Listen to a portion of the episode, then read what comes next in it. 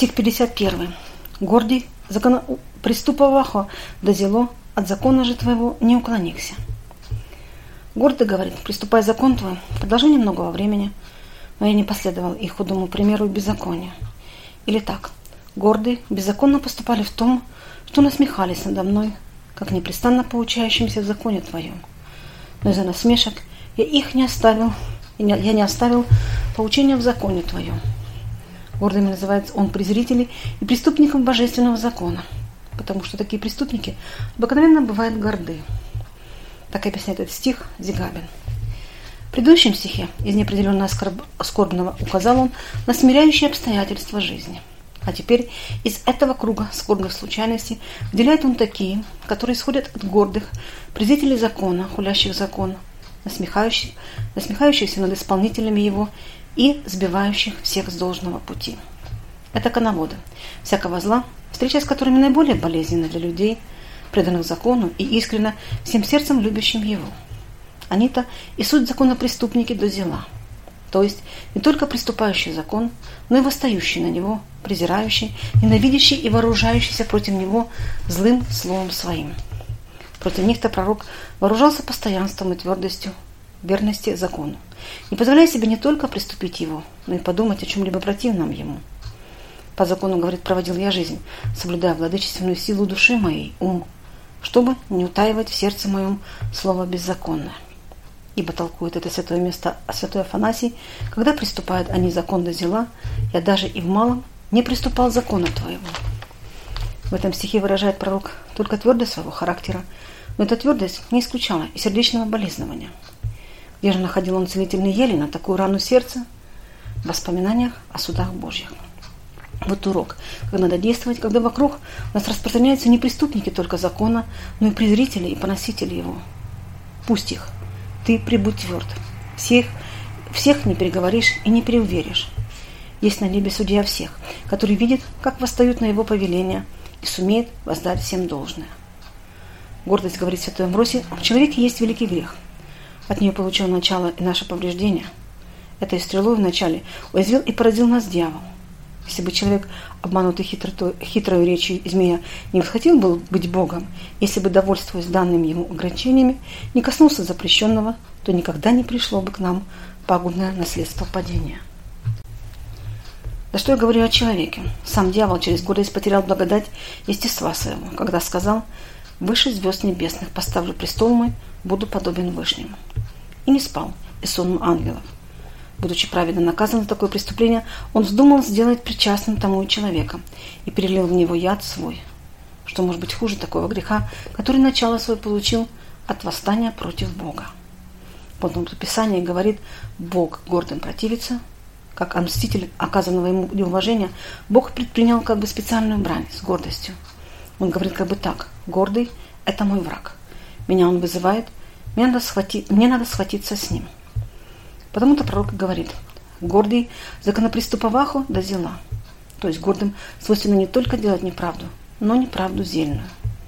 Показав, какова сила зла в гордости, надо было научить нас и тому, как побеждать ее. Он это и делает. От закона, говорит, того не уклонился. Таким образом, один закон Божий может выжать сок гордости, научая богобоязненного и благоговенного человека осмотрительности – которым должен править собой. Многие не только чуждые вере, но и из тех, которые уже довольно вкусили от доброго глагола заповедей, бывают прельщаемы успехами гордых, видя как нарушители закона, ходатые нечести, высокомерные презрители, искренне верующих, превозносящихся над теми, которые по страху Божию и повиновению небесным заповедям смиряют сердце свое, видя, как только как такие обилуют веки всем богатством, славой, почестями, властью, и как чем тягчайшим они делают неправды, тем обильнейший получают приток мирских выгод.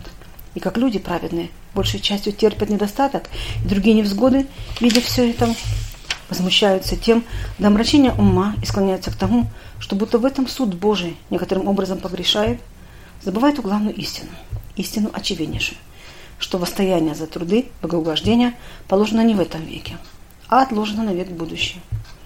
Но редки берут этого внимания.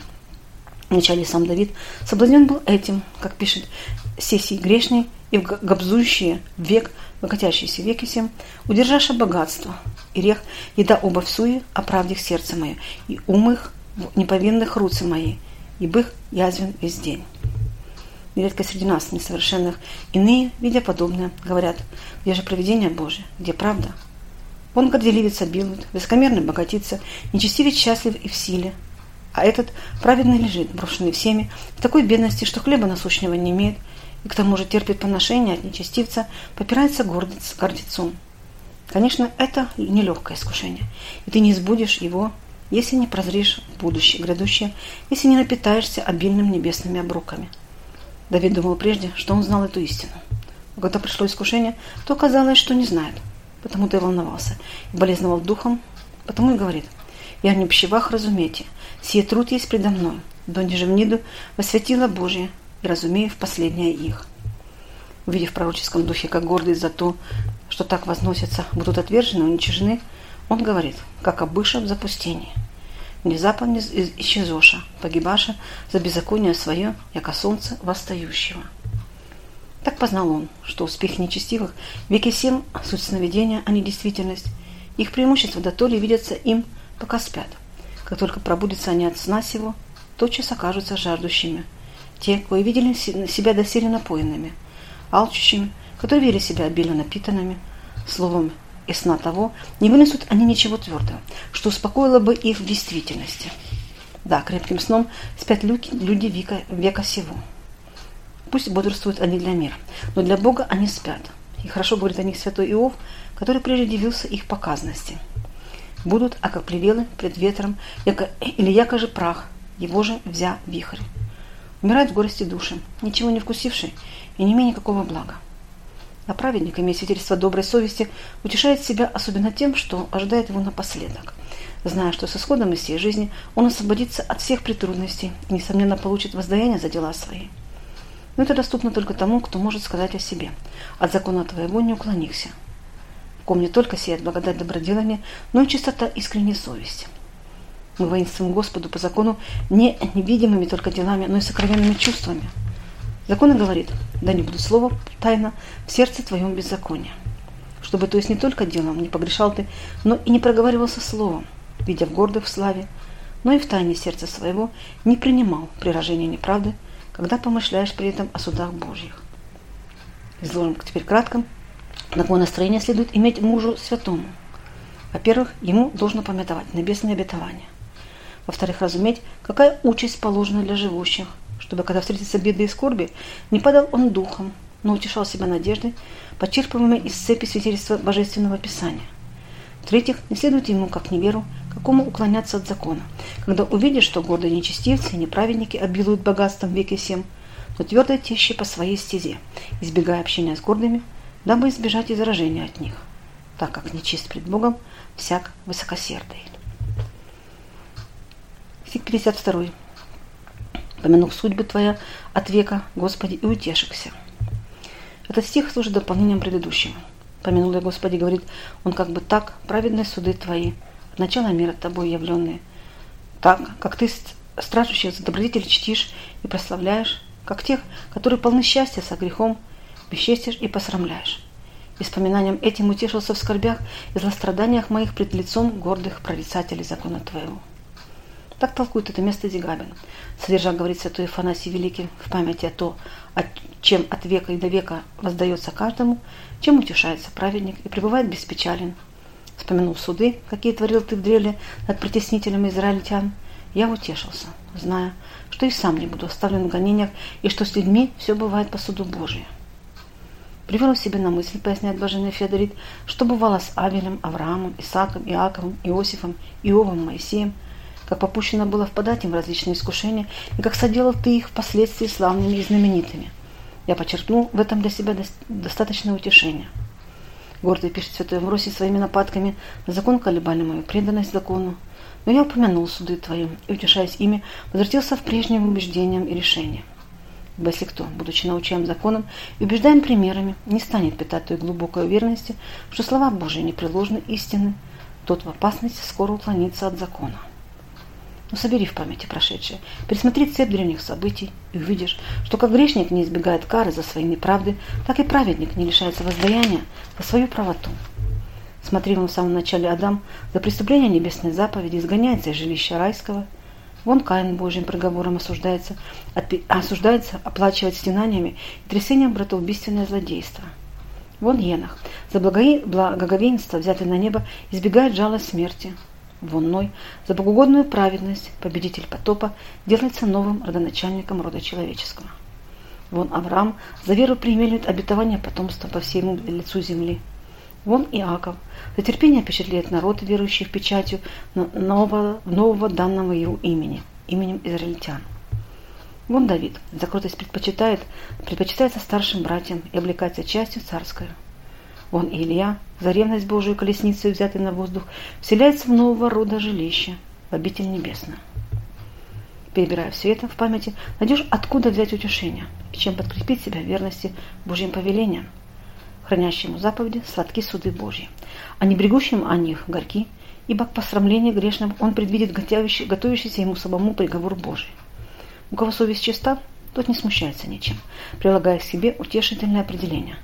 Наследницы Богу, сонаследницы же Христу, понеже с Ним остраждали, да и с Ним прославимся. Как естественно, находящимся в горести, особенно терпящему напраслину, обращаться в утешение к себе, к праведному суду Божию, это доказывает повседневный опыт. Обижаемый какой бык обыкновенно просит приносить слово, когда возьмет его за сердце. Бог тебе судья. Или есть Бог праведный, который все видит. И тем вполне облегчает свое горе и успокаивает свое сердце. С другой стороны, ничто, ничто так не остепеняет грешников и обидчиков, как воспоминания о судьбах Божьих и праведном окончательном суде Его, на котором ничто уже не укроется, ничто не останется без воздаяния. Кто хоть немного придет в сознание и чувство этого суда, тотчас опускает руки, простертые на беззаконие, и останавливает ноги, текущие на грех. Суд Божий есть постоянный проповедник покаяния. Внимающий этой проповеди не посрамится. Блаженный Августин замечает, что слово «утешихся» некоторые понимают как «получил урок», «принял наставление». Святой Амвросий обращается ко всем такое слово. Что же из нас, кто, кто же из нас таков, чтобы мог утешиться воспоминанием судов Божьих? Для грешников страшны человеческие суды. Насколько же страшнее должны быть для них суды Божьи. Посмотрите, как бывает в обычном течении дел. Невиноватые с радостью идут в суд и, досадуя на медленность, требуют скорейшего решения, а виноватые боятся и бежат сюда. А когда попадутся в чем-либо, то всячески стараются оттянуть подальше день суда. Таким испухом поражаются они, когда наступает наконец час его. Подобно тому, но в необъятнейших размерах повторится на суде Божьем. Блажен, кто с радостью сможет ожидать себе небесного суда.